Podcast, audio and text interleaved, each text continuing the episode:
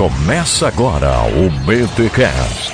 Teologia é nosso esporte. Muito bem, muito bem, muito bem. Começa mais um BT Cash de número 199. Eu sou o Rodrigo Bibo e eu tenho a minha verdade. Ou tu tem a tua? Como é que é esse negócio? Vamos ver como é que é. Existe uma única verdade? Tcharam! Eu sou João Guilherme e sou um curioso questionador sem vocação para ser ateu. Hum, olha aí. Norman Geisler curtiu. Eu sou o Olavo, pesquisei Deus no Google, achei. Logo, Deus existe. Se tá na internet é verdade, né? É o que dizem. E, e esse, e esse logo ficou um trocadilho com o Descartes, né? Eu penso, penso logo Olha aí. existo. Cara, foi profundo isso aí, viu? Foi sem querer. Olha aí, cheio de camadas, cheio de camadas, né? Olha aí, gente, estamos aqui com o João Guilherme e o Olavo, que não é o de Carvalho, o pessoal da Box 95 para falarmos sobre pluralidade, evangelho, como falar, né, da verdade do evangelho numa sociedade plural. Esse é um grande desafio e a gente vai falar um pouco sobre isso, né? A gente acredita numa verdade, mas o budista também acredita na verdade dele. Até o pessoal do Seishinoe se leva a sério. Então, meu, será que isso foi uma piada muito pesada? Porque eu gosto do cafezinho do Seishinoe, cara. É bom o café da Seishinoe.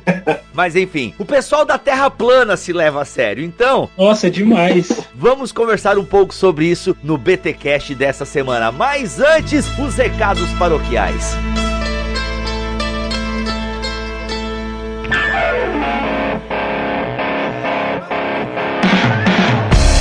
Recados paroquiais dessa semana, eu tô aqui com eles que vão gravar o podcast. A gente fez um bem bolado tudo junto aqui. A galera da Box 95. João, vocês estão aí há quanto tempo já com a Box 95 no mercado oferecendo exclusividade e experiência pra galera? Estamos há cinco meses. eh, Foi lançado em dezembro e a primeira caixa foi enviada em janeiro. Olha aí, bacana. E agora, mas pessoal, vai, como assim, Bibo? Tu já começou e o que, que é essa Box 95, Olavo? Esse negócio aí que vocês estão fazendo, que a galera tá comentando nas internets, pessoal que gosta de ler e gosta de experiência, o que, que é essa Box 95? Então, Bibo, o Box 95 é um clube de assinatura de livro cristão reformado. É, nós não vendemos uma caixa com livros, nós vendemos uma experiência. Uhum. Então, a pessoa ela se associa ao clube com um valor por mês, ela recebe na sua casa todo mês um livro que é lançamento, ela recebe um marcador de página, dentro desse dinheiro tem uma ajuda missionária, uma revista exclusiva com conteúdo exclusivo, é, tem um presente surpresa, então assim, é, um- é uma caixa de conteúdos, né? Muito mais do que um livro, é uma experiência. Então, com isso nós caminhamos, nós conversamos, dialogamos com os nossos associados e tem sido uma experiência incrível. Hoje em dia tem muita coisa pra ler, é muita coisa. é, As editoras estão lançando livros atrás de livros e tal. E muitas vezes, nesse mar de publicações, a gente acaba ficando meio, né, desorientado. Então, a Box 95, ela vem então até como uma espécie de curadoria, né? Vocês têm uma teologia reformada que pauta a escolha dos livros de vocês. E aí, então, vocês meio que acabam fazendo essa curadoria também pra galera, né? Porque, ó, você tem pouco tempo pra ler, mas você gosta de ler. Então, que tal você ler pelo menos um livro por mês? Mais ou menos isso, né? Acho que é um serviço bacana também que vocês oferecem nesse sentido de curadoria. O que que já desfilou aí nas Box 95 pra galera ter uma ideia do que que vem na caixa? Livros e surpresas que já não são mais surpresas porque já passaram, né? É, todo mês tem a surpresa, mas aí a galera vai colocando na internet, então é, é fácil de ver o que teve e tem no nosso site também, na loja virtual, as caixas anteriores. A Uhum. gente já teve Contra a Cultura, David Platt, foi o nosso primeiro livro, a gente ficou muito feliz por isso, porque é um livro maravilhoso. Começamos muito bem. Tivemos John Piper, que é um autor muito reverenciado, e o livro também é sensacional. Uma glória peculiar. É, o livro é uma glória peculiar. Tivemos autor brasileiro, querido Iago, foi, foi muito bom mesmo. Dois livros dele, esse foi o presente surpresa do mês de março. Foi um outro livro, Ah, verdade. é, e, e todo mês tem, tem um presente surpresa que varia, né? Então em fevereiro foi um carimbo com uma com a inscrição ex libris, que é para pessoa carimbar o seu livro e,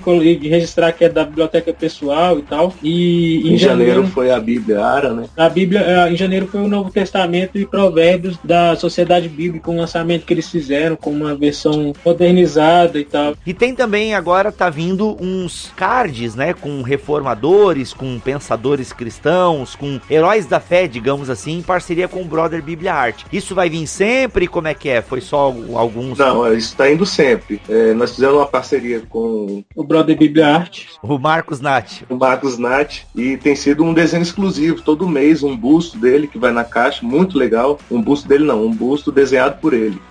um busto dele não seria tão legal, né? É, não seria.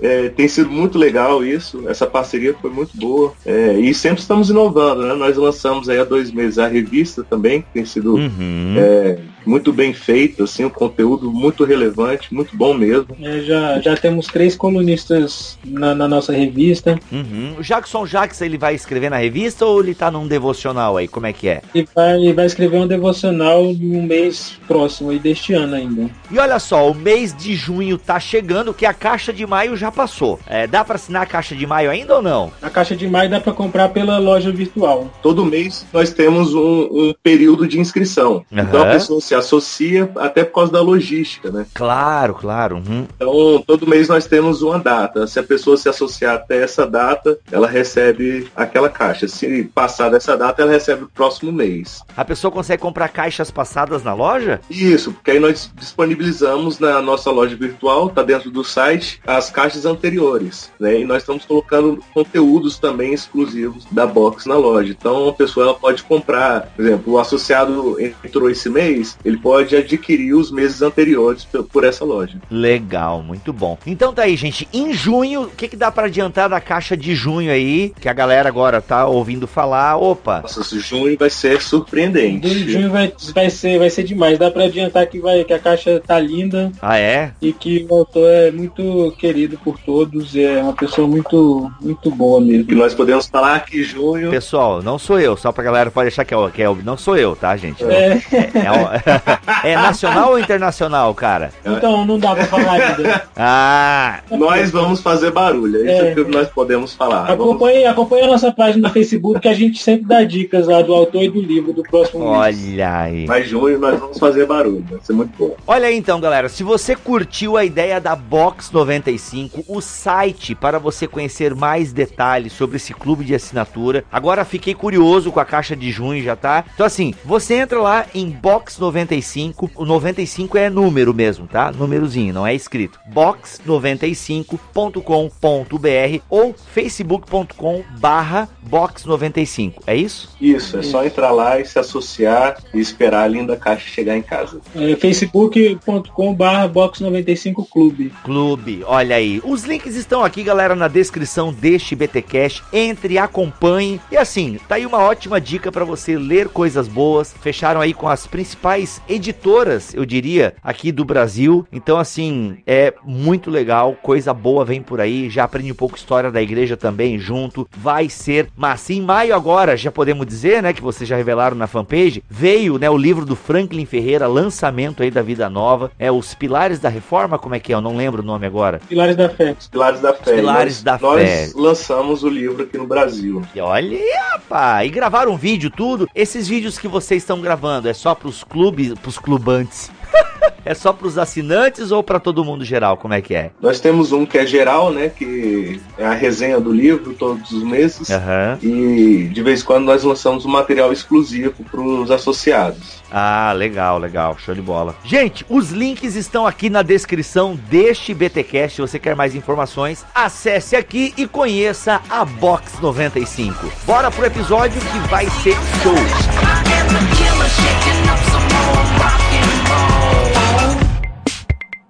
Them drum machines ain't got no soul.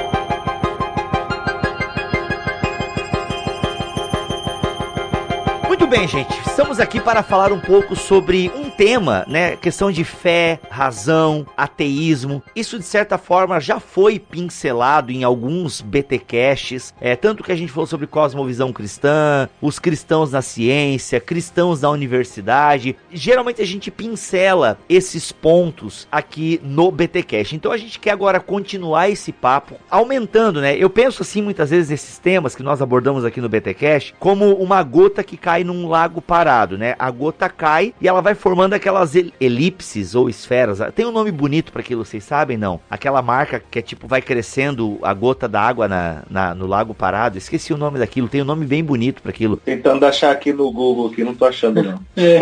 Não tá, então não existe. Então não Olha existe. aí.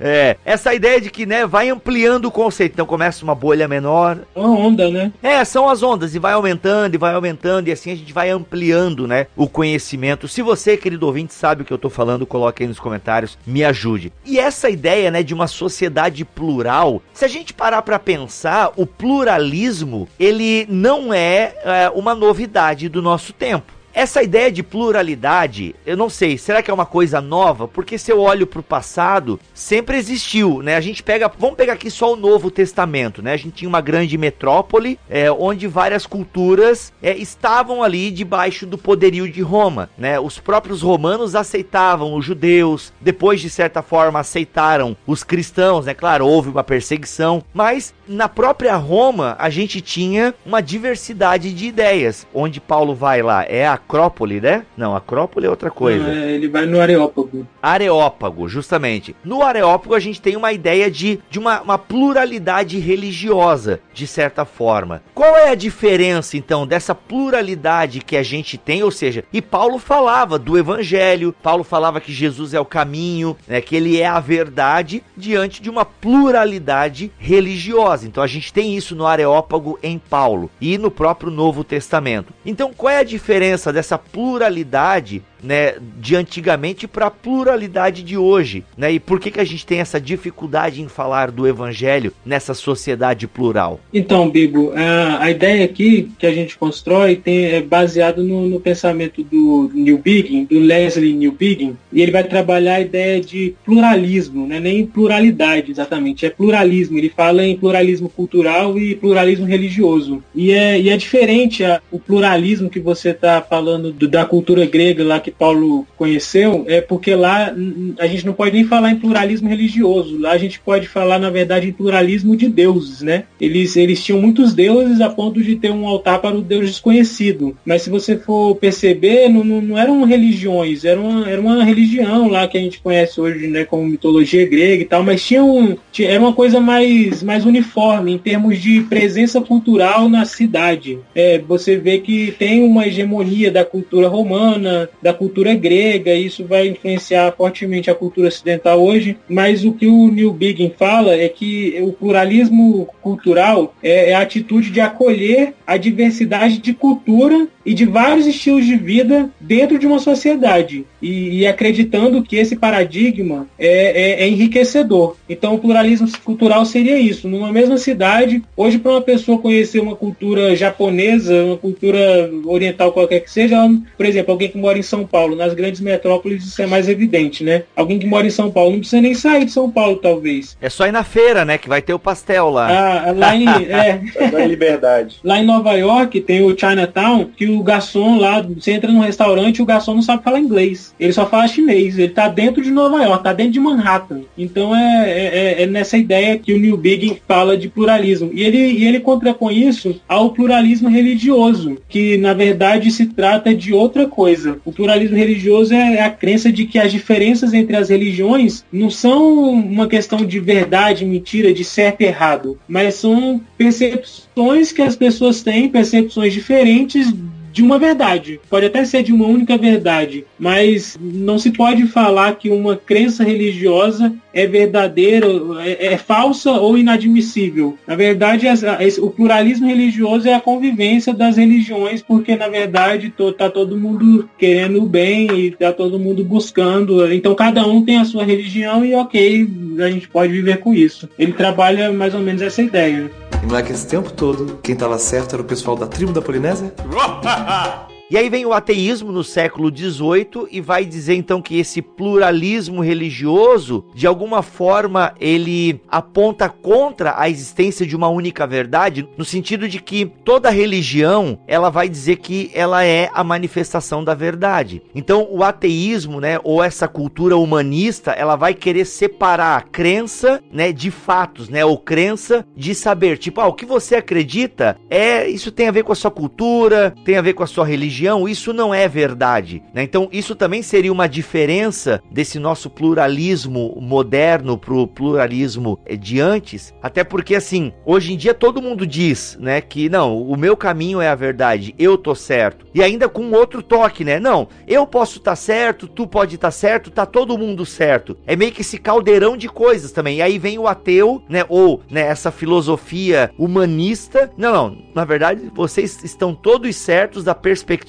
de vocês, mas isso não é saber, isso não é baseado em fatos, isso são apenas crenças. É, na verdade, o, só uma, uma, uma, ponderação, o ateísmo ele surge muito antes. A gente tem registros de ateísmo antes de Cristo. Né? O cara que é considerado o precursor do ateísmo, do pensamento ateu, é um cara chamado Epicuro. Caramba! Um filósofo, um filósofo grego que viveu antes de Cristo. Ele é que é considerado mesmo o grande precursor do ateísmo. Mas ele não, é lógico que ele não vai trabalhar o conceito exatamente elaborado igual hoje, né, de, de ateísmo, porque isso vai, vai sendo moldado ao longo da história. Mas existe uma noção de materialismo, inclusive que vai influenciar o pensamento de Marx no, no século XIX. Mas no século XVII para o século XIX, aí a gente tem sim o grande movimento do iluminismo que vai é nem falar de ateísmo necessariamente, só com Nietzsche que isso fica mais claro, mas esse movimento vai falar de, de uma autonomia da razão, de dizer que eu, eu conheço, eu consigo ter acesso ao mundo objetivo, a, a, ao fenômeno da vida por meio da minha razão, e nesse sentido, nesse contexto, Deus é desnecessário, até o ponto de, de supostamente matar Deus com Nietzsche, né? É, é, uma, é um caminho progressivo de, de rebelião. Esse é um conceito de Schaeffer, de Francis Schaeffer, que ele fala que é uma, na, na verdade, esse caminho para a modernidade ou para a pós-modernidade e até para a hipermodernidade, que é um conceito de um filósofo atual chamado Gilles Lipovetsky, francês, esse caminho é, uma, é um caminho que o Schaeffer chama de uma rebelião contra Deus, na verdade. E essa rebelião contra Deus, especificamente contra o cristianismo, fica muito clara com Nietzsche. Não existe um embate tão agressivo até Nietzsche, com Kant, com Descartes, Hume, o embate não é tão agressivo quanto com Nietzsche quando ele vai realmente assumir uma postura beligerante contra o cristianismo, né? Mas o caminho é, é mais ou menos esse mesmo, é que o, esse, esse andar da, da humanidade, esse andar do homem em direção à autonomia da sua razão, acreditar que pelo seu a sua atividade, capacidade de pensar vai poder atingir a verdade, ele conduz mesmo a uma a esse pluralismo. É, a sociedade que a gente vive hoje, vive hoje pluralista é sim decorrente desse movimento e é até interessante que a, a Hannah Arendt atribui o, o, fenômeno que a gente vive, assim, de, de essa questão que a gente vive hoje, descoberta do telescópio. Você já viu isso? Sim, eu estava lendo aqui o Neil Biggin, ele justamente essa parte, né, da, da que gera desconfiança, se eu me lembro bem da leitura, alguma coisa assim, né? Bom, é como se fosse assim, ela vai dizer que é a partir da descoberta do telescópio é que as pessoas vão descobrir que aquilo que se acreditava ser verdade era tão sabido, na verdade, não, não é verdade. Então, assim, é, o que é verdade? Você começa a ter um, um, um relativismo, né? E não é que esse tempo todo, quem estava certo era o pessoal da tribo da Polinésia? Tô aqui com o texto do, do, do, Eu chamo o cara de Beginning, mas é New Begin. Eu chamo de, de Batman Begins aqui. Vamos lá. Disse, ó. É, como mencionei anteriormente, Hannah Arendt sugeriu que foi a invenção do telescópio e talvez do microscópio que deu início ao problema. Quando as pessoas observaram através desses novos instrumentos, descobriram que as coisas não eram exatamente o que se pensava que elas eram. Como então podemos ter certeza de que não somos enganados pela aparência? Como podemos ter certeza? Podemos deduzir que a partir dessa pergunta seguiu-se todo o programa dos últimos 300 anos da história europeia, um programa de ceticismo sistemático. Ou seja, esse ceticismo, né, de alguma forma então, e que vai negando as crenças, né? Se falava até que a religião iria sumir. Não tem um papo assim de que a religião vai ficar para trás e pelo contrário, né? A gente vê a pós-modernidade, ela tá aí e, e, há um florescimento de religiões e crenças e, e isso e é esse caldeirão de religiões, na verdade, né? Essas bricolagens que acontecem medlem, é, né, essa mistura, é, qual é outro termo que o pessoal gosta de usar bastante também? É, quando é mistura as coisas, né, o potiporri de religiões e tal, é, sincretismos e por aí vai. Um medley. É o medley religioso, então, pelo contrário, a razão, né, ou seja, o império da razão não afetou é, o campo dos sentimentos, né, não afetou esse campo. É, isso é interessante você falar de, de campo de sentimentos, porque não necessariamente a religião ela está restrita ao campo dos sentimentos, né? É, esse é, uma, esse é um entendimento que a, a época que a gente vive, que muitos chamam de pós-modernidade, quer fazer a gente crer que a fé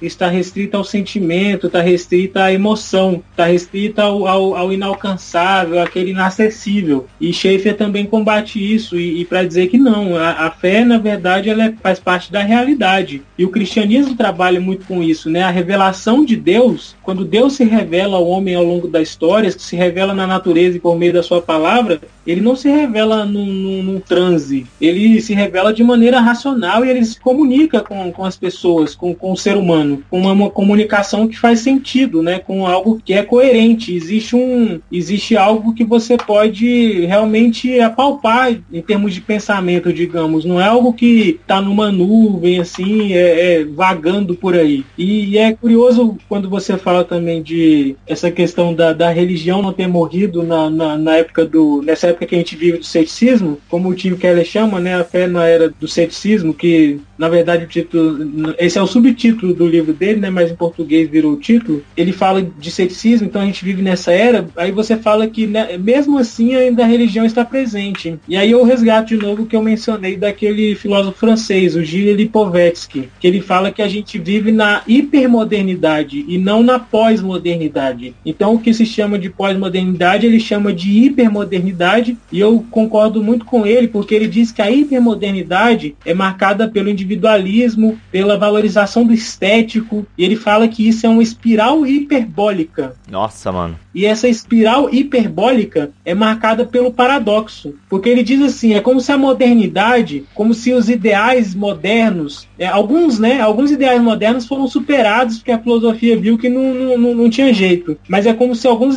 é, ideais modernos, como a individualidade, fossem elevados à potência superlativa. Então, existe agora uma hipermodernidade. E ela produz esse movimento que é paradoxal. E aí a gente vive esses comportamentos que são contraditórios é, numa época em que as pessoas estão buscando cada vez mais magreza, um culto ao corpo, é, as academias estão lotadas, a gente vê pessoas extremamente obesas. Numa época em que é, as pessoas estão. Aí é, entra, entra compulsões, entra vícios, isso. Né, anorexia. Você vê o é. extremo disso tudo, né? É, é, é elevado, né? É. a era da ansiedade, né? Isso, isso. É, isso produz ansiedade. É, e ele fala do, do, frenesi consumista, a busca desenfreada por esportes radicais, e aí, indivíduos que mais do que cuidam do seu corpo, eles são fanáticos por higiene, por saúde, é, obsessões. A questão né? do toque, né? É tudo levando ao extremo, né? O transtorno. Por exemplo, se, se eu tenho um álcool em gel aqui na frente, na minha frente agora, eu tenho algum problema? Tipo. não, não, não é assim também, né? Não, mas se você acabar com ele hoje, talvez tenha um problema. Né? ele só traz esses exemplos para mostrar a, a, questão contraditória da sociedade que a gente vive. E aí o argumento que a gente traz é que está muito relacionado a, a, ao como o homem se relaciona com Deus. É, a hipermodernidade é, é, caracteriza pela hipervalorização do, do homem, né? Isso, é a hipervalorização do homem porque Deus saiu de cena, né? E aí a gente realmente argumenta que isso tem tudo a ver com o relacionamento entre o homem e Deus. E, e a solução para isso é, é resgatar o relacionamento com Deus. E não é que esse tempo todo quem estava certo era o pessoal da tribo da Polinésia?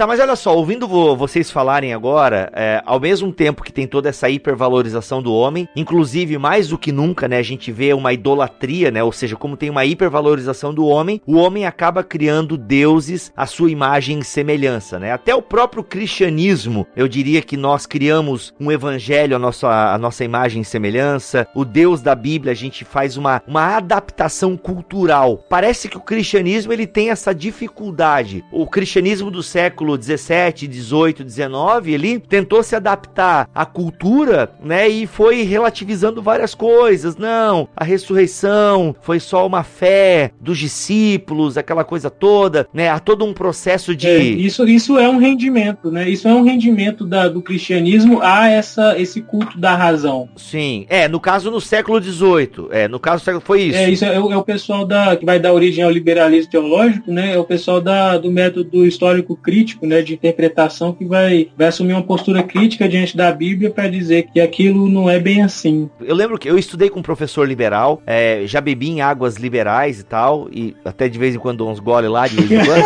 né? É. Viu, gente? Por isso que nunca vai ter um livro meu na Box 95, fique tranquilo.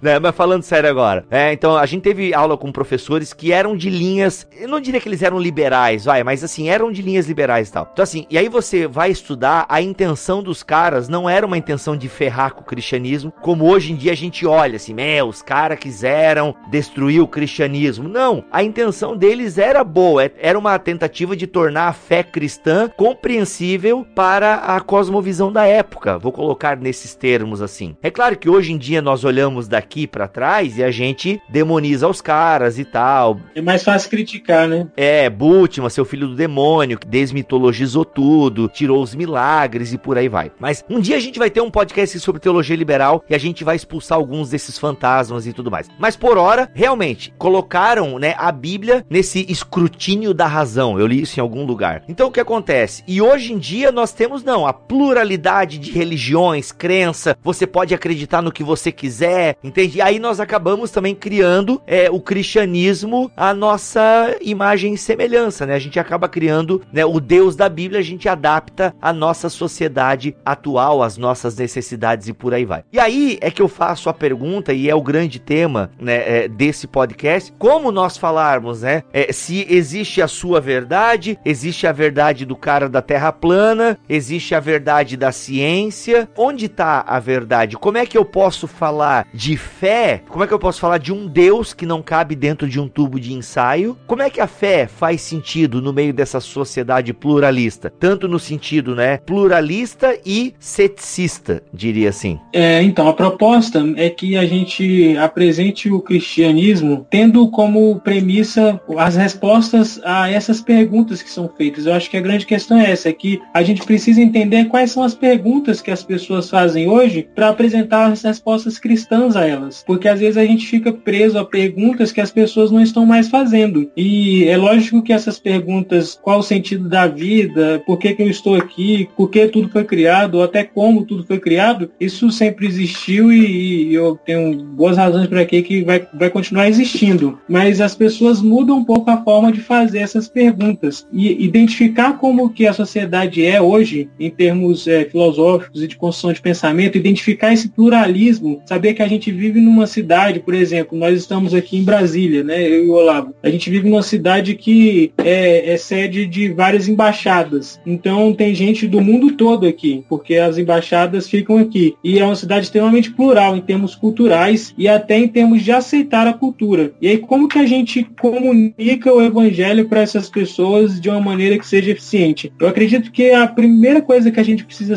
fazer é mostrar para a pessoa a posição em que ela está. E é justamente o que é, o que Schaefer fala de mostrar que isso tudo se trata de uma rebelião contra Deus. E, e não, é uma, não é uma conversa vazia, não é, um, não é um discurso abstrato. É você mostrar assim, você falar, cara, você vive dessa dessa forma, você tem esse estilo de vida. Você falar para um jovem, por exemplo, você vai para raves e você está tentando preencher um vazio que existe em você. E esse vazio que existe, ele existe em qualquer pessoa pessoa sem Deus. Então, deixa eu te mostrar o caminhar com Deus para que esse vazio seja preenchido, porque esse vazio, como se diz numa frase, frase clichê, né? O vazio do homem é, é do tamanho de Deus, né? Então, então acredito que a gente precisa fazer isso. E, e aí, nessa perspectiva, a gente pode mostrar que buscar que o que na verdade o que as pessoas estão tentando é, é preencher e é achar Deus. E quando você procura achar Deus no que não é Deus, É a idolatria. Só que as pessoas não, não veem mais como idolatria. Por quê? Porque a gente vive nessa sociedade pluralista em que tudo está certo, todos os caminhos levam à verdade, sendo que não. E o New Big contribui com essa discussão para dizer que não existe isso de mundo de crença. Ele não usa muito esses termos, ele usa outros termos, eu estou adaptando, mas ele diz que não existe essa, essa separação do mundo da crença e o mundo dos fatos. É, você não pode tratar alguns saberes como fatos e outros saberes como crença, e sendo que a crença cada um tem a sua, mas o fato todo mundo aceita. Né? Então o que seria fato seriam as leis da física, são fatos, vale para todo mundo. Mas a crença, aquilo que envolve a minha relação com Deus, é na verdade crença, então cada um pode ter a sua verdade, cada um acha Deus da, da forma que quiser. Isso não, não se sustenta. E isso nos conduz à sociedade que a gente vive hoje, em que as pessoas vivem uma vida paradoxal e até mesmo vazia, né? Porque na filosofia, esse vazio, em termos de produção de pensamento mesmo, esse vazio produzido pela retirada de Deus da cena, ele não é preenchido. Com isso vai existir o existencialismo no século XX, que é, é o grande clímax da produção de pensamento do que acredita na autonomia da razão. O existencialismo vai dizer que né, a gente não precisa acreditar em nada, tudo está perdido mesmo, o que existe é o vazio e no vazio o que resta é o absurdo.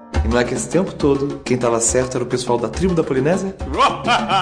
O Marcelo Adnet, tem a Igreja dos Ateus, né? A Assembleia de Ateus. Se vocês nunca assistiram essa sketch, assistam, que é daquele programa que ele tem na Globo, é a TV na TV, não lembro o nome agora, ou tá no ar, não sei, alguma coisa assim. É um programa de humor do Marcelo Adnet fantástico, e ele tem essa sketch, Assembleia de Ateus. E cara, é fantástico. E é, é como uma igreja, e ele, cara, e vamos, é, vamos agora é, dar um aplauso para a ciência e vamos louvar o acaso e não sei o que. É, aí a pessoa começa, ah, eu tô me sentindo meio mal, eu estou me sentindo meio desanimado e não sei o que dele. A solução para o seu problema está lá no alto, no alto da tabela periódica. O que está faltando para você é lítio, sei lá o que, que é um componente lá que dá ânimo e tal. Que é justamente isso, né? Você tira todas as. É, não tem esperança, né, nessa sociedade. E aí, uma coisa que o Neil Biggin fala, que eu achei bacana, é, e outros autores também falam, é que ninguém questiona, tipo, eu posso questionar as crenças. Não, essas crenças estão erradas. Né? Eu posso questionar o cristianismo. É, Jesus não é a verdade. Jesus foi um cara lá da Palestina e que é, ludibriou algumas pessoas e a mentira dura até hoje. Mas a ciência é inquestionável. Isso. E as pessoas não se dão conta de que a própria ciência ela é fundamentada em crenças também. Ela parte da fé. É, ela tem também as suas crenças e, e isso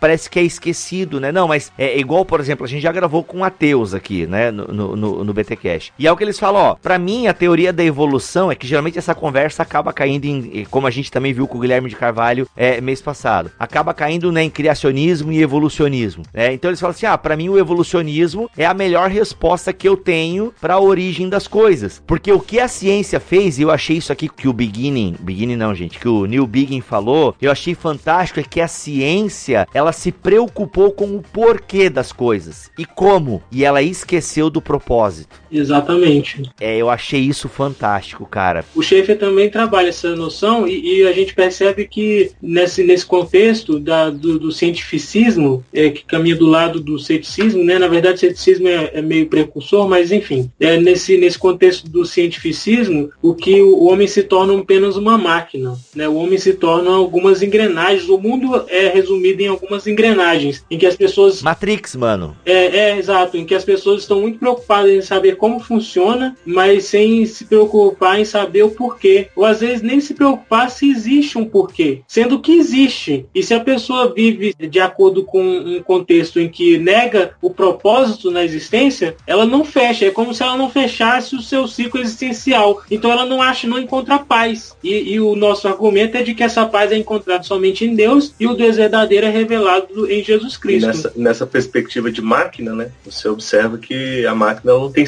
sentimentos. E tudo que o cara tá buscando é uma resposta. Então, quando você busca uma resposta sem sentimento, sem, e no nada, você encontra o próprio vazio. Né? Você não, não, não consegue preencher o, o, todo da realidade. Existencial. E falou a respeito da realidade, né? E Schaefer, a realidade para ele é a questão da a cosmovisão de Deus. Tá, mas aí vem a outra pergunta, né? Que é inclusive a crítica que o Bart Ehrman faz a, a, aos manuscritos do NT e eu faço uma adaptação pro nosso papo agora. Tá, mas aí qual cristianismo? Qual Deus? Porque o cristianismo prega vários deuses, né? Aqui na minha cidade eu tenho o Cristo que é da prosperidade, eu tenho o Cristo é, do ajuda ao próximo. Qual Cristo? Tá, vocês estão me dizendo que a felicidade está em Deus e que a felicidade e o buraco para minha existência está num relacionamento com Deus, tá? Onde é que eu acho esse Deus? Onde é que está essa verdade, então, que vocês estão dizendo que eu devo descobrir? É, é interessante que a sua pergunta segue justamente o padrão pluralista da sociedade, né? É sempre esse padrão de questionamento. Ah, tá, a resposta está em Deus, mas qual Deus? Ah, e, e o Deus da Bíblia, mas qual Deus da Bíblia? Ah, o Deus da Bíblia. Qual Bíblia eu poderia perguntar, né? É, ou, ou, de qual Bíblia, é, ou de qual Bíblia, sendo que o, a, a, o propósito não é esse. Então, eu diria quando você perguntar qual Jesus, qual Deus, eu digo Deus da Bíblia. Qual o Deus da Bíblia? O Deus que se revela na natureza e por meio de sua palavra. Então, quando a gente tem esse tipo de argumentação que procura desconstruir pensamentos, a gente sempre vai esbarrar em uma pergunta. Sempre, é inevitável. Seja religião, seja qualquer outro campo do pensamento, a gente sempre vai esbarrar em uma pergunta da qual eu não passo. E qual pergunta é essa? E o Neil Bigg ele aborda isso. É a abordagem do paradigma do dogma. Então, eu sempre vou entrar num dogma. Então, quando eu, se eu vou discutir Deus, eu falo, não, a resposta é Deus. Você, por exemplo, Bíblia, pode ir me, ir, ir me fazendo perguntas para desconstruir o meu pensamento até chegar um ponto em que eu vou ter que simplesmente afirmar, Deus existe. E se você não concordar comigo, não tem como a gente avançar. E você só pode concordar comigo se você aceita o dogma, aceita que dogmas existem. E isso é um problema na sociedade de hoje, de haver um discurso incoerente de que dogmas não existem. As pessoas combatem a religião falando, ah, a religião é cheia de dogmas. Sim, me mostre onde na ciência não existem dogmas. É, o Guilherme de Carvalho seria muito mais capaz de falar isso, né? Mas a ciência é feita por dogmas também. O cientista ele parte de pressupostos que ele simplesmente aceita e não conseguiu demonstrar ainda. A ciência tem várias questões que ela não conseguiu demonstrar, mas o cientista, ao, ao, ao fazer ciência, ele parte de pressupostos. Um exemplo muito singelo, mas que é bem representativo, é que na matemática existe dogma, por exemplo. Qual é um dogma da matemática? É o ponto. Então, o ponto né, na, na matemática é algo que se aceita e, não, e que você não consegue demonstrar de, é, matematicamente o ponto. É, parece né, é, é, singela, é singelo o exemplo, mas, mas ele ilustra bem o que eu estou querendo dizer. Então a gente vai chegar no ponto que você vai falar qual Deus? Eu digo Deus da Bíblia. O Deus da Bíblia é aquele que se revela na natureza e por meio da própria Bíblia que é a sua palavra revelada. E é o que a gente aprende com o Salmo 19 de Davi, né? É, os céus manifestam a glória de Deus e o firmamento anuncia, anuncia as obras das suas mãos. E lá na frente ele vai dizer, a lei do Senhor é perfeita e, e, e purifica a alma, algo nesse sentido, eu não tenho decorado aqui agora, mas ele fala que a lei do Senhor é perfeita. Então, o Salmo 19 ele traz essas duas perspectivas de revelação, que a teologia chama de revelação geral e revelação especial. Né?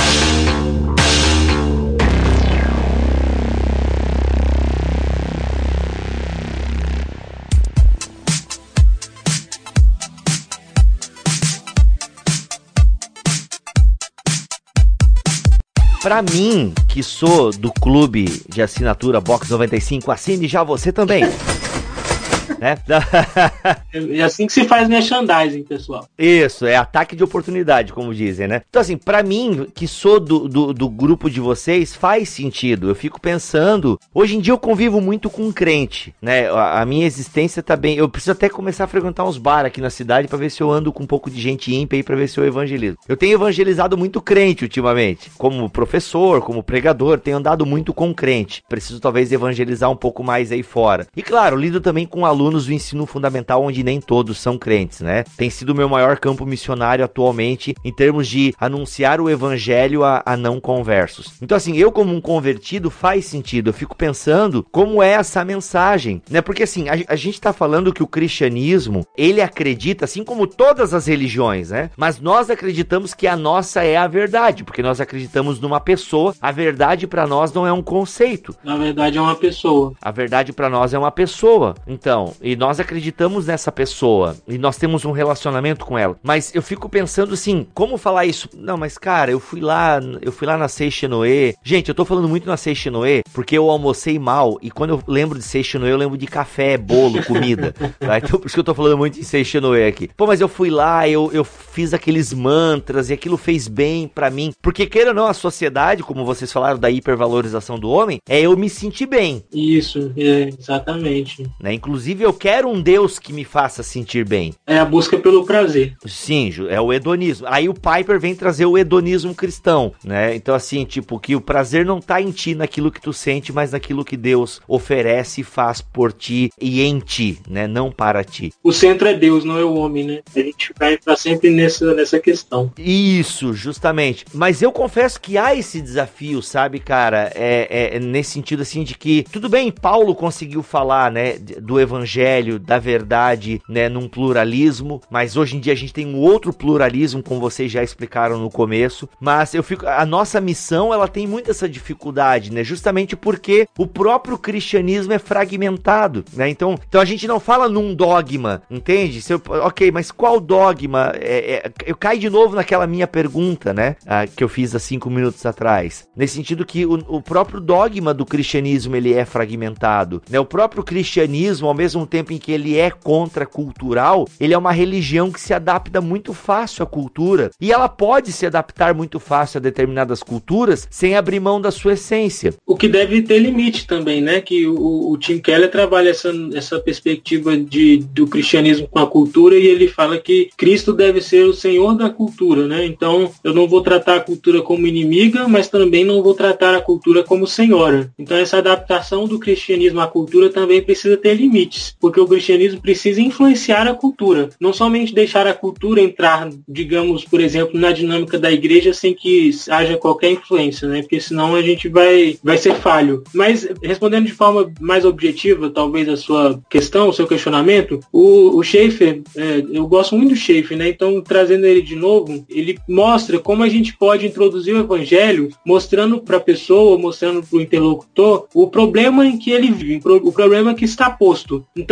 se você for pegar pela perspectiva reformada, a, a forma de introduzir o evangelho é mostrando a lei. Porque aí você mostra a lei, você apresenta a lei para o cara e fala assim, ó, a lei te condena, você está condenado, para depois apresentar a graça. Porque a graça vai fazer muito mais sentido e vai ser tão bela quanto ela é na perspectiva da lei e da condenação e da autoconsciência de, de condição de pecador. Mas aí Schaeffer diz que a gente precisa também, ao introduzir o evangelho, que seria algo como uma pré-evangelização, nessa comunicação a gente precisa introduzir o que eles chamam de problema ontológico da realidade. É apresentar a pessoa a essa realidade que ela vive mesmo. E aí você pode falar assim, ah, ah, ah, mas isso aí você não consegue falar com uma pessoa que não sabe filosofia. Não, você não precisa falar de filosofia. Eu, eu já tive uma experiência é, dessa, de, de falar com um rapaz que eu convivi, e aí você estava até falando dessa dinâmica de trabalho, de conviver com outras pessoas, e um trabalho que eu tive, que eu convivia com não cristãos, e eu tinha um rapaz bem jovem, vinte e poucos anos, que ele se dizia ateu. E aí eu desenvolvi uma amizade com ele e comecei a conversar com ele sobre isso, sobre ateísmo, sobre fé. E a gente, e a gente acabou se tornando amigo e eu fui conversando com ele e apresentando para ele essa a condição que ele vivia, porque ele falou assim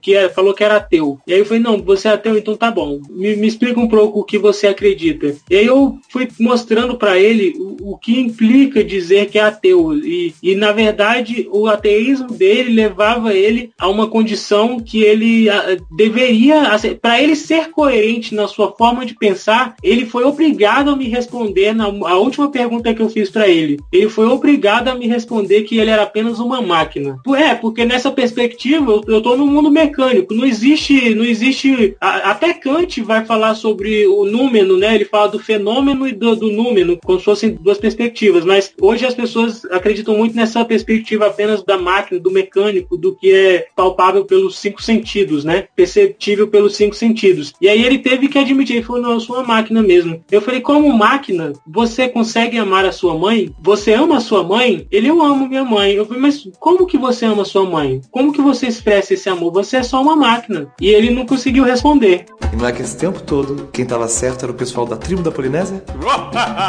tem uma história que o próprio chefe conta que estava no barco com a Edith, a esposa dele, e ele abordou um casal e foi conversando e o cara, ele teve que, para ser coerente também, teve que dizer na frente da, da noiva que eles estavam em lua de mel no barco, lá, no barco lá viajando, teve que dizer que o amor realmente era... A história eu não vou lembrar agora, eu não vou, não vou contar a história para não trair, mas o chefe conduz o cara mesmo nessa perspectiva e confronta ele e o cara se vê nessa condição incompleta. E eu acho que a gente precisa fazer isso, assim, apresentar para as pessoas, apresentar para as pessoas que estão à nossa volta, que elas vivem um vazio e estão em busca do vazio. O próprio Guilherme de Carvalho tem uma palestra, um curso que ele deu, que ele fala muito de Schaefer, ele realmente entende muito, né, do pensamento de Schaefer, e ele nessa palestra ele fala de uma festa, uma rave que chama Sensation. Então a própria festa já diz o nome, né, que é sensações, ela quer produzir sensações. E tem aquela Skull Beats também, eu acho, que é muito próxima à proposta. E aí o Guilherme de Carvalho mostra um vídeo do, do pessoal nessa rave e você vê que é, é uma experiência religiosa que as pessoas têm mesmo. É como se fosse um, uma experiência religiosa pagã, de tambores e de pessoas dançando e, e suadas. É, é, bem aquela cena de Matrix mesmo, quando eles estão dançando lá na caverna. E, e aí isso denuncia muito a, a, a época em que a gente vive, a condição que as pessoas, é, em que as pessoas se encontram, né? E, e a proposta é que a gente precisa comunicar o evangelho de forma eficiente nessa sociedade pluralista, nessa sociedade que contraditoriamente não admite o dogma e mostrar que é incoerente, que se você for viver uma vida coerente, você não consegue abrir mão dessas disso que se tenta abrir mão e viver como se fosse numa nuvem, né? É uma liquefação para usar o Bauman, o que ele chama de modernidade líquida, né? O que seria pós-modernidade ou a hipermodernidade, ele fala que é a modernidade líquida. E a, as pessoas levam essa liquefação a, a todas as áreas da vida, sendo que isso não sustenta e, e a pessoa não consegue guardar coerência. Então a gente precisa ter consciência disso. Eu acho que os crentes precisam se preocupar para se capacitar. As igrejas precisam pregar o evangelho de uma forma que seja inteligível para as pessoas, porque muitas vezes a gente vai num culto em que se fala o evangeliquez que um cara e é muito cada vez mais comum pessoas entrarem na igreja sem nunca terem ouvido falar de Jesus. As pessoas podem pensar, nossa, mas como alguém nunca ouviu falar de Jesus? Uma vez eu encontrei uma moça, ela era australiana. Eu encontrei eu e minha esposa damos carona para ela é, aqui em Brasília e ela não sabia quem era Jesus. Então, não é impressionante? A gente fala assim, cara, como assim? A pessoa nunca ouviu falar em Jesus. Isso é cada vez mais comum, cara. E não somente isso. É, às vezes a pessoa pode ouvir falar em Jesus, mas tem uma noção completamente errada dele. Então a gente não consegue comunicar o evangelho para essas pessoas da forma como nossos avós ou nossos pais fizeram, porque eles tinham toda uma pressuposição de que a pessoa já tinha ouvido falar, já sabia o que era a Bíblia, e ela tinha um mínimo de noção e você só precisava é, apresentar alguns versículos para ela e estava tudo certo. A gente precisa realmente, como crente, se capacitar, as igrejas precisam se preocupar com isso e, e os nossos cultos não podem ser em si mesmados, né? A gente não pode. É lógico que os nossos cultos são para cultuar a Deus, mas eu entendo que o nosso culto a Deus precisa ser um convite também. A pessoa não pode entrar no culto, numa igreja e, e, e, ficar sem entender nada. Eu não vou abrir mão do essencial, não vou abrir mão de louvar a Deus, de, dizer que Ele é soberano, que Ele é glorioso, é, de falar da graça, mas eu posso fazer isso de uma forma que seja convidativo para quem entre e que essa pessoa fique e, e, conheça a graça, né? Então a gente precisa mesmo se preocupar. Como você estava falando nisso, que tem vários BTcasts tratando dessa questão, eu acho que isso é, é urgente mesmo, é urgente, porque a gente vive numa sociedade cada vez mais secularizada, mas que ao mesmo tempo é uma sociedade que cada vez mais precisa do evangelho, porque as pessoas é, procuram viver é, estilos de vida secular, mas ao mesmo tempo levam uma vida paralela espiritualizada. Não sei se você já teve contato com gente assim, mas eu já vi várias pessoas assim. A minha esposa mesmo teve uma professora na faculdade que ela era é, marxista, materialista, e se você é materialista, seja materialista. Não, não, não, não acredite no transcendente. Mas ela vivia, ela acreditava nos cristais, não sei das quantas, no, visitava um lugar místico que tem aqui em Brasília. Então é, é incoerente, é incoerente, não se sustenta. Então, e até os cristãos precisam ser coerentes, né? E a gente a, a, tem que apontar muito o dedo para nós mesmos, porque tem muito cristão levando um estilo de vida ateu, né? Que o cara também só tem uma prática religiosa dominical, mas durante a semana vive como se Deus não existisse. Tem um historiador que ele se dedica a estudar o ateísmo, foi com ele que eu aprendi essa origem em Epicuro, e ele vai falar isso, que teve um momento da história em que muitas pessoas iam à igreja, mas na verdade verdade, esses caras eram todos ateus. Eu acho que ele tá argumentando em favor dele, né, como ateu. Mas eu acho que isso nos convida a pensar mesmo, de falar assim, cara, esses caras eram ateus por quê? Porque eles viviam como se Deus não existisse. Ir à igreja se tornou apenas uma rotina. Então a gente precisa não somente entender como a sociedade vive, entender onde a sociedade está, mas também entender como essa sociedade me influencia para fazer uma autocrítica, né? Então os crentes, muitos crentes têm vivido mesmo nessa, nessa rotina mecanicista, uhum. vamos dizer assim, em que a vida se resume a uma busca por satisfação, por prazer, mas eu mantive por uma tradição de família, talvez, uma, pode, pode haver N motivos, mantive aquela rotina de ir à igreja domingo à noite, sendo que eu tenho que achar a minha satisfação em Deus, né? E não é que esse tempo todo, quem estava certo era o pessoal da tribo da Polinésia? Até um amigo meu agora, o César Moisés, amigo. Conheci o cara uma vez, mas a gente se deu tão bem que eu digo que ele é meu amigo. A gente também, cara. Nunca te vi pessoalmente, mas você é brother. É brother, tamo junto, é isso aí. A Vamos gente conversa em Cristo. É, não, mas a gente, eu sou mais amigo teu do que dele, porque a gente ainda conversa no WhatsApp, né? E com ele eu conversei ele algumas vezes. E ele lançou um livro sobre pós-modernidade e pentecostalismo, justamente abordando essa questão de razão e emoção. Por que que eu citei isso, João? Porque olha só, ao mesmo tempo que a gente tem, por um lado, essa galera cética que não acredita em nada, que diz que não acredita, né? Mas são esses ateus todinhos que a gente tem por aí. Então, assim, não acredita em nada. A gente também tem aquela galera que acredita em tudo. E aí também tem essa dificuldade, porque assim, como falar de Jesus, né? O cara quer alguém que cure o câncer da esposa, ele quer alguém que dê um emprego para ele. E se a gente para pra pensar, o pentecostalismo cresce muito no Brasil em virtude disso. Por quê? Porque enquanto muitas vezes as, as igrejas históricas estão discutindo é, filosofias e citando filósofos do século tal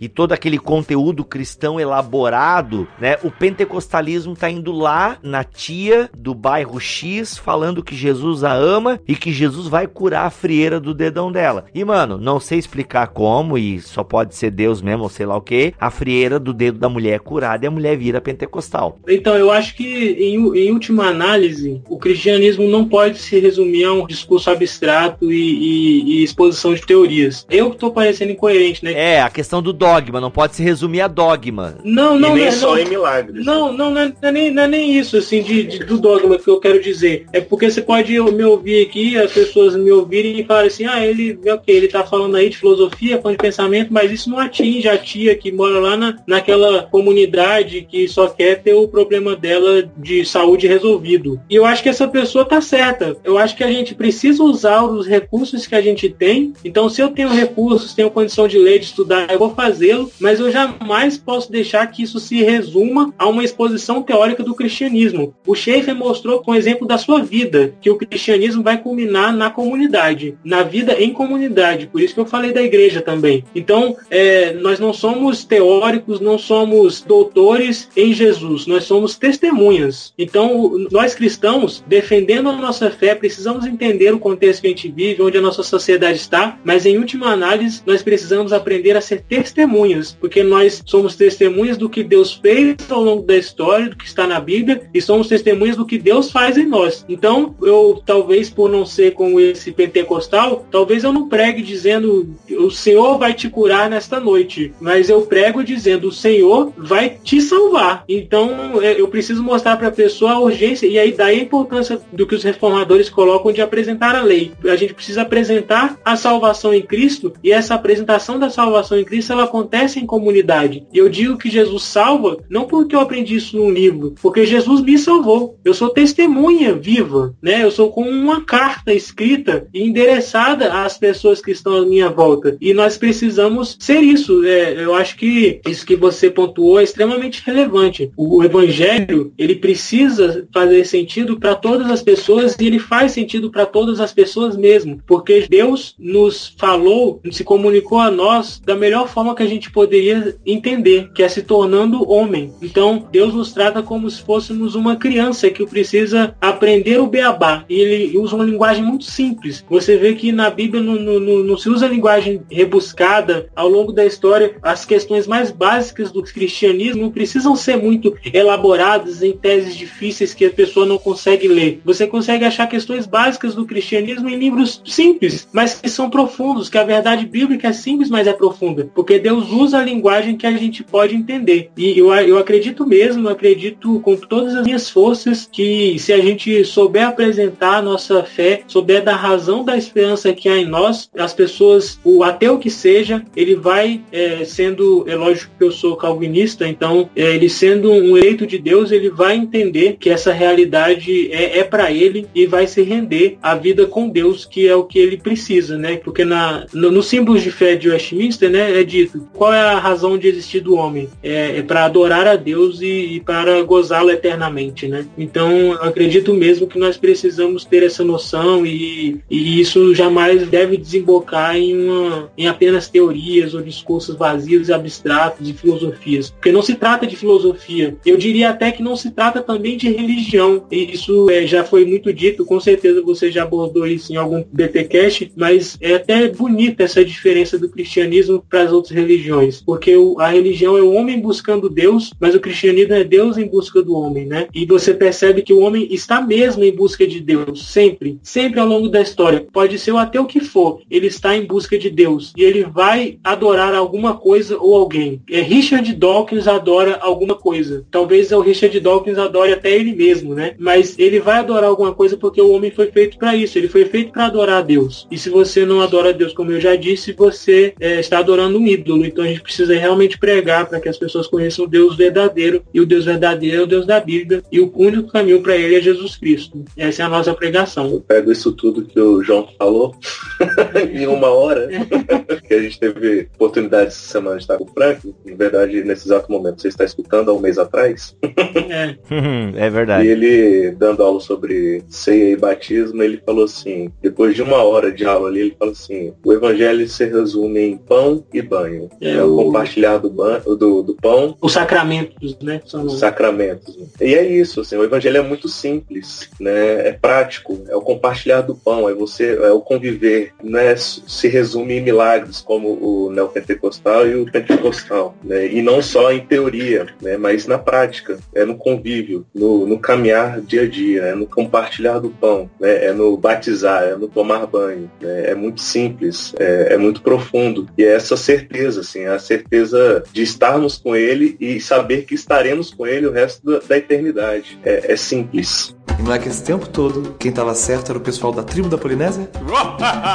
Gente, muito bom. Olha aí, a gente abriu aqui vários leques, né? Porque assim, a gente não vai entrar nesse assunto agora, galerinha, mas é só para vocês verem assim. A gente tem falado muito aqui no Bibotalk sobre é, o evangelho influenciar a cultura, né? Não sermos influenciados, mas influenciadores. E a pergunta que sempre me vem é, ok, como é que a gente faz isso, né? É, na prática. É, tô tentando trazer um cara aqui é, pro BTcast que faz isso. Eu penso que ele faz muito bem, mas ainda não deu de gravar com ele, porque às é a pergunta do pessoal que, né, o pessoal ficou aqui uma hora nos ouvindo, João, Rolavo. Então, como é que eu faço isso nessa questão na prática? Então, é um processo, gente, é no caminhar, né? Eu achei muito legal essa, esse exemplo aí da simplicidade do evangelho. É o caminhar, é você puder, é, é você estudar aquilo que tiver ao seu alcance, mas no fundo é o serviço, é a humildade, você conhecer bem a sua verdade, né? Então, fica aí. O que, que a gente poderia indicar pra galera aí, pra galera ler? Tem esse aqui, o Evangelho em uma Sociedade Pluralista pluralista do Leslie Newbigin. Isso, não é New Beginning, é Leslie Newbigin, O Evangelho em uma Sociedade Pluralista. O que mais vocês recomendam? Eu tenho aqui também esse A Fé na Era do Ceticismo, do Timothy Keller, que eu não li ainda, mas pelo jeito terei que ler. E eu sei que o Carson tem um que fala sobre verdade também. Eu é, não, vou, não tô lembrando agora, mas o, o Keller, essa questão da, da igreja, na sociedade também, tem a Igreja Centrada do Keller, né? É bom, esse eu comecei a ler, não terminei. Mas é bom, mas eu parei porque eu comecei a ler outras coisas. Eu sou assim, eu leio, é, paro. E, e, e, se alguém tiver interesse em ter uma introdução a, a essa exposição do pensamento ocidental moderno, uma, uma, vertente mais filosófica, tem o livro Pós-Modernismo do Stanley Grant também. Verdade, esse eu li, eu li na, no mestrado, muito bom. E a próxima caixa da box também vai, vai ser muito bom. Olha aí, então você tem que, ó, a caixa de junho promete te ajudar nessa questão aí, nesse dia diálogo. E assim, gente, eu acho que pra gente resumir aqui, você tem que saber o, o jardim que você tá plantado aí, né? Você tá num ambiente mais acadêmico, você tá num ambiente mais é, é, não é tão acadêmico, é outro. Porque assim, eu quando vou encontrar um amigo, é, um casal de amigos, eu sei que eu tenho que olhar as notícias de futebol. Eu sou mó desligado, eu sou palmeirense, mas sou um palmeirense bem em relapso, assim. Eu acho que o Marcos ainda é o goleiro. Eu sou desse tempo ainda que o, que o São Marcos era o goleiro do Palmeiras.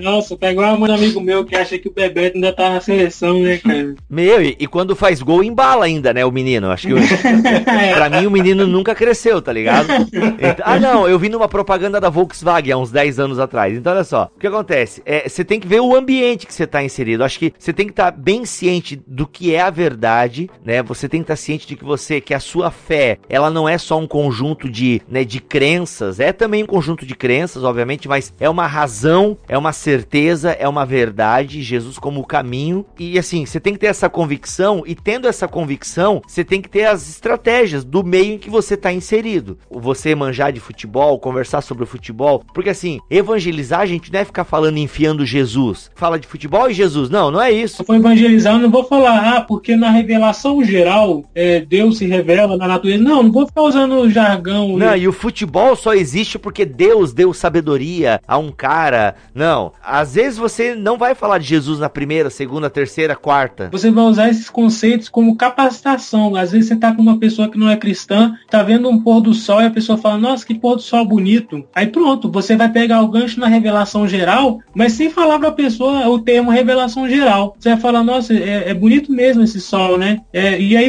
você começa a, a, tratar do belo, tratar do padrão de beleza, que esse é um assunto que vai dar um outro podcast também, que é falar sobre o padrão de beleza e o padrão de bom e de certo e errado a partir de Deus, que sem a noção de Deus você perde a noção de certo e errado, e aí você percebe que as sociedades, aqueles povos bárbaros e, e, os pagãos, a barbaridade deixou de existir à medida que o cristianismo foi avançando, né? Foi, foi o cristianismo que construiu toda a ética. Então o cara ateu que tem a liberdade de dizer que é ateu sem ser sem ter seus, seus membros cortados, ele deve isso ao cristianismo. Isso ajuda a gente a, a, se capacitar, mas na hora de expor o evangelho, eu vou fazer de uma forma que a pessoa entenda como Paulo fez em Atenas. O que, que Paulo fez em Atenas? Ele pegou o contexto daquele pessoal dos gregos e citou os filósofos gregos. Você não vê Paulo citando filósofo grego com o judeu. O que, que ele fala com o judeu? Com o judeu, Paulo apresenta a lei de Moisés. Então, você precisa saber o contexto em que você está, né? E não é que esse tempo todo quem estava certo era o pessoal da tribo da Polinésia? E, eu queria dar uma, mais uma bibliografia básica aí pro pessoal, que eu acho que pode contribuir. Hum. É, são livros que já são conhecidos, né? Cristianismo Puro e Simples, do, do C.S. Lewis, é, é, sensacional. Se algum ateu estiver nos ouvindo e ficou interessado, é, eu até posso disponibilizar meu contato, se for possível, estou super à disposição. É, mas tem um, uma autobiografia do C.S. Lewis, que era ateu, surpreendido pela alegria, que a forma como ele relata o seu encontro com Deus é muito legal. Tem uma bibliografia que eu recomendo para desconstruir o argumento é, ateísta contemporâneo encabeçado pelo Dawkins, que é completamente vazio e sem sentido. Então tem o, o do o Delírio de Dawkins do Alistair McGrath. É, uhum, excelente. O Delírio de Dawkins, uma resposta ao fundamentalismo ateísta de Dawkins. E eu recomendo demais também os livros do, do Schaefer, né? Recomendo a, a tríade dele, a, a, a, a Morte da Razão, o Deus que intervém, o Deus que se revela e recomendo demais também o Verdadeira Espiritualidade do Schaefer, que é o livro, ele, no comecinho do livro ele, ele fala que teve uma crise de fé e trata isso de uma forma muito sincera e aberta. Isso é muito legal. Por fim, eu recomendo um livretinho muito bom, publicado pela Ultimato, parceira da Box 95. Só, só deixando claro, né? A Vida Nova, a Fiel também são, são é, editoras que a gente citou aqui, que são Cultura Cristã, são, são editoras parceiras. Uhum. Mas tem um livrinho de 2000 2013 da Ultimato, que é o teste da fé. Os cientistas também creem. Uhum. É, escrito pela Ruth Bansevitz. E ela veio ao Brasil, com mais ou menos 2013, 2014, e eu tive a oportunidade de ouvi-la aqui em Brasília com o Guilherme de Carvalho. O ABC2 estava de forma bem embrionária nessa época, né? Sim, e, sim. E ela, nesse teste da fé, ela apresenta algumas pessoas que são cientistas e são cristãos. Então, cara, é, é fantástico. Esse livro é fantástico porque mostra como desconstrói esse paradigma de que quem é cientista, de quem é ligado, quem, quem é antenado antenado na, nas, nas questões de ciência e, e, de filosofia não pode ser cristão, porque ninguém mais, ninguém menos está neste livro Teste da Fé, é o Francis Collins. O cara é cristão, é crente e ele foi o, o cara responsável, o cientista que coordenou o projeto Genoma Humano. Uhum, uhum. Então, então é sensacional. E um outro cara que é cientista e é cristão é o próprio Alistair McGrath, né? Que o cara é doutor em, em biologia é, e, e, depois foi fazer teologia e é, uma, e é uma, um cara bem, bem notório. É uma máquina, chama uma máquina de escrever. E é muito legal porque o Alistair McGrath é o, é o melhor cara para combater o Dawkins, né? Porque o Dawkins, ele se apoia muito na, na, na perspectiva de ser um, um, um, acadêmico de biologia de, de Oxford, sendo que tem um acadêmico de biologia de Oxford também que é crente, que é o McGrath. Uhum. Então é, é, é, sensacional isso. Mas, mas enfim, era essa a bibliografia que eu queria recomendar e eu espero realmente que as pessoas possam se interessar e possam se capacitar e, e anunciar o reino para a glória de Deus. E olha só, esses livros citados aí, boa parte deles você encontra lá na loja da Amazon. E se você for comprar, compra pelo link que tá aqui na postagem deste BTcast. Porque você comprando pelo nosso link, a gente ganha uma comissão, galera. Isso nos ajuda, né, a pagar as despesas do site e tudo mais. Enfim, se você curte o Bibotalk, compre na Amazon pelo link do Bibotalk. Bibo, mas eu não quero comprar esse livro, eu sei lá, eu quero comprar outra coisa. É simples, entra no site bibotalk.com, clica no banner da Amazon Amazon que está aqui no cantinho, no canto direito do site e realize a sua compra feliz da vida.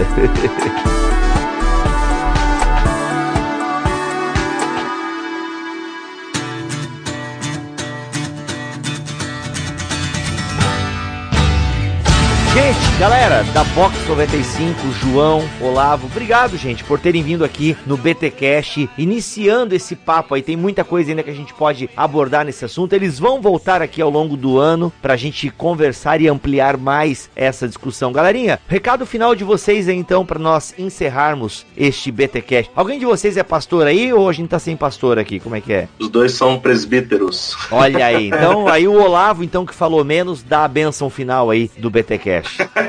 não, mas o, é, o presbítero não pode. Ah, mas aqui pode, aqui é plural. Aqui é plural. ah, para, para, fora. Cara, é, a gente agradece, assim, esse momento muito bom. É, é, um prazer não só ouvir, mas caminhar com o João aí, que é a área dele, né? Ele gosta, você vê que gosta, né? É, ele fala, ele curte mesmo a parada. Ele curte, ele...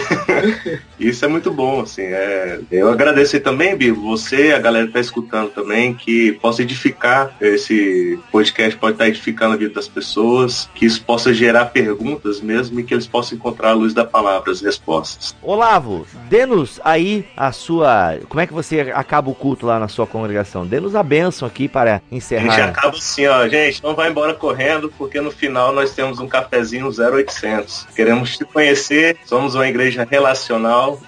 Olha aí, muito bom. Isso muito se, se estende para a galera online também. Somos relacionais, né? Gostamos de conversar. Se você quer entrar em contato com a gente, procura a gente lá no Box 95, no Facebook, ou então nos mande um e-mail para contato@box95.com.br, né? A gente responde todo mundo e o nosso atendimento é de primeira. Olha aí, muito bom. Assine a Box 95. Muito bom. É isso aí, galera. Fiquem com Deus e até o próximo BTcast, se Deus quiser assim permitir, se ele não voltar, né? Que se ele voltar, acabou o BTcast. Se não se retratar, irá para a Inquisição. Eu recebi uma carta. Você renega o que escreveu? Você vai se retratar ou não?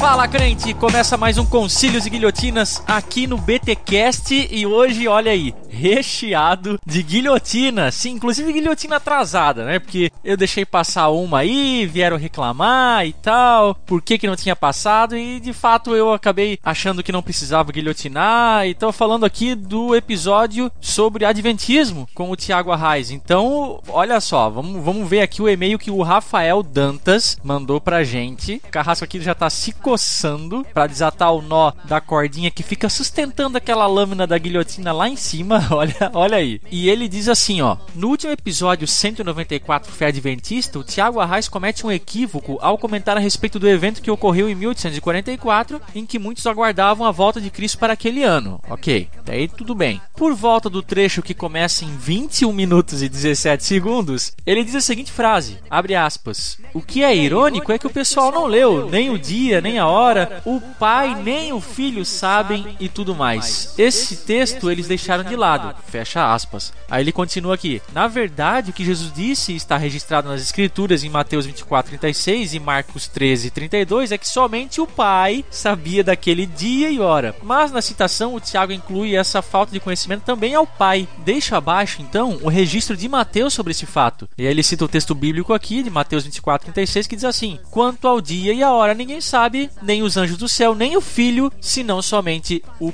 pai. Pois é, Rafael, eu levei isso aqui pro concílio, pro pessoal opinar se realmente isso tornou uma guilhotinada ou se apenas uma questão de equívoco na fala e tal, que foi o que eu tinha interpretado no primeiro momento, mas, mas a decisão geral do concílio foi que, de fato, isso ocorre em uma guilhotinada. Então, Carrasco, vai, filho, vai, solta essa corda aí.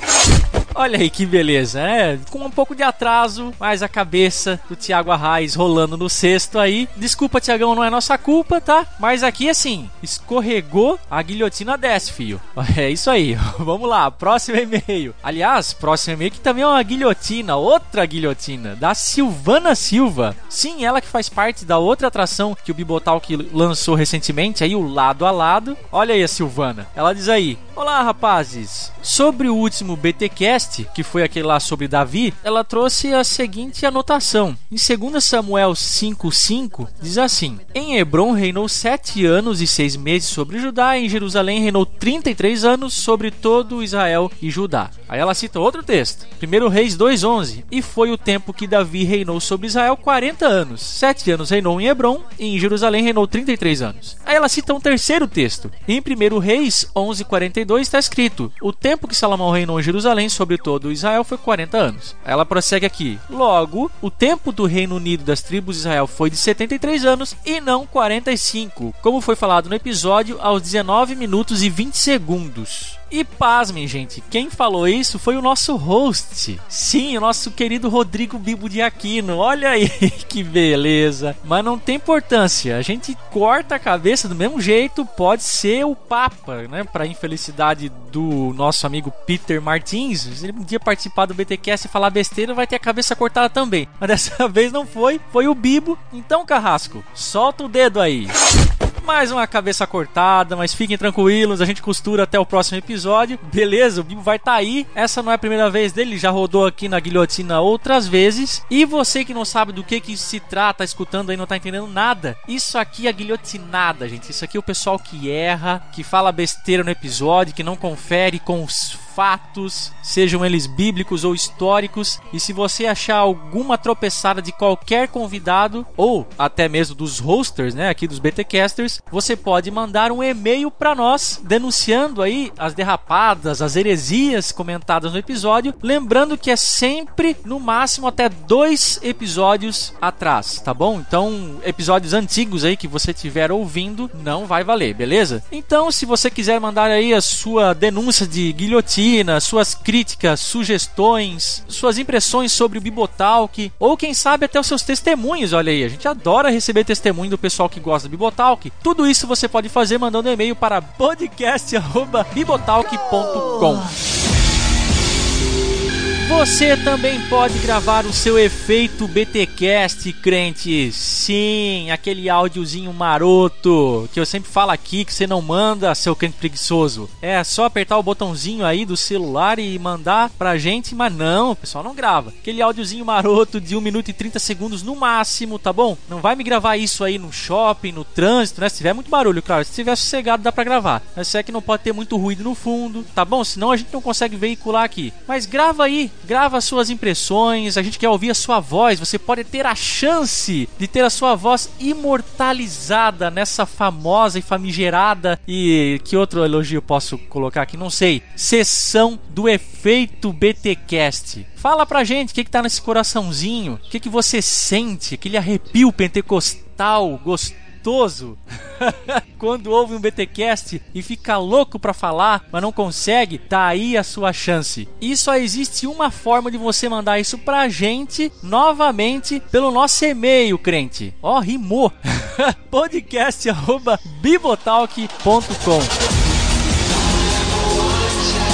Por último, mas não menos importante, estamos nas redes sociais. Você não conhece a gente por lá? Então, tá perdendo. A gente coloca muita coisa lá no Facebook, no Twitter, Instagram, tem as nossas listas de distribuição, né, do Telegram, os nossos grupos lá. Os links para tudo isso está aqui na postagem desse BTcast e é importantíssimo que você, crente, esteja engajado em cada uma delas, compartilhando as postagens, curtindo as postagens, interagindo nos comentários. Tem o nosso site, né? Você acha aí que só recebe o nosso podcast, os episódios aí no seu no seu agregador de podcast lá do celular? Não, tem o nosso site, o bibotalk.com. Entra lá, você pode conferir textos e outras cositas mas, tá certo? Não esquece também de visitar o nosso canal no YouTube, dar aquele joinha nos vídeos, assina o nosso canal que é muito importante, www.youtube.com/bibotalkvlog. É este o canal. Ó,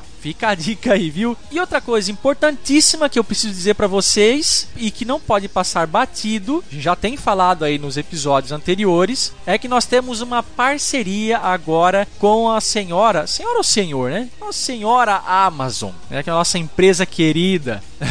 Sim, fechamos uma baita de uma parceria com a Amazon e é o seguinte, ó. Tudo que você for comprar na Amazon, você tem que entrar pelo link aqui de dentro do site, tá? Então, acessa, pega esse atalho, entra no nosso site www.bibotalk.com, acha lá o link da Amazon e entra por esse link para você comprar qualquer coisa. Por quê? Porque a gente ganha uma comissão e assim você ajuda o nosso ministério a crescer, a se pagar. Afinal, a gente tem um monte de conta para pagar, servidor e tudo mais, beleza? Então, fica atento aí, dá essa força pra gente. A Amazon tá com descontos especialíssimos lá, então se você viu um livro aí que a gente citou aí no episódio e quiser comprar ele, você entra lá então no nosso site e acha esse banner da Amazon lá, ou você entra na postagem do episódio em questão, que daqui para frente a gente também vai gerar links específicos para cada livro ou para cada coisa que a gente tiver indicado no episódio, tá certo? Aí você clica no link lá e seja feliz. Beleza, crente? O que eu tinha para falar eu falei. Se Deus quiser assim permitir, nós voltamos no próximo episódio. Valeu, um abraço.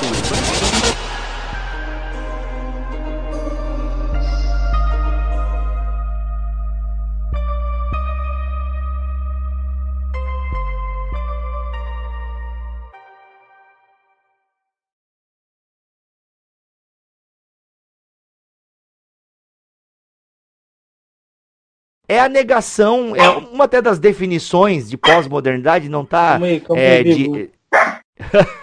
Calma aí, a mascote, tá a minha, é porque a gente tem um, não, a gente tem um mascote da, da box e ela latiu porque eu acho que a minha esposa, minha mãe chegou ali do lado e ela sentiu o cheiro. Mas tá bom, vai lá, Ah, vai, tá. desculpa, cara. vai. E é um boxer? Não, Podia ser mesmo. não, é uma, Ah. é uma pug, é a Frida. Não, então tem que jogar, dar essa pros parentes, tem que ter um boxer. É o boxer 95. Verdade. Boa. Você tem que melhorar o marketing aí, galera. Tem um box e o nome dele vai ser 95. É, o nome dele vai ser 95. É, olha aí, ó, vocês têm que melhorar o marketing, galera. No vídeo tem que aparecer vocês com o boxer e tal. Pô, seria massa.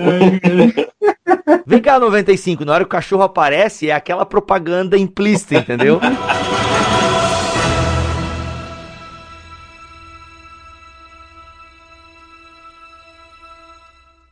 Este podcast foi editado por Mac Bibotalk Produções.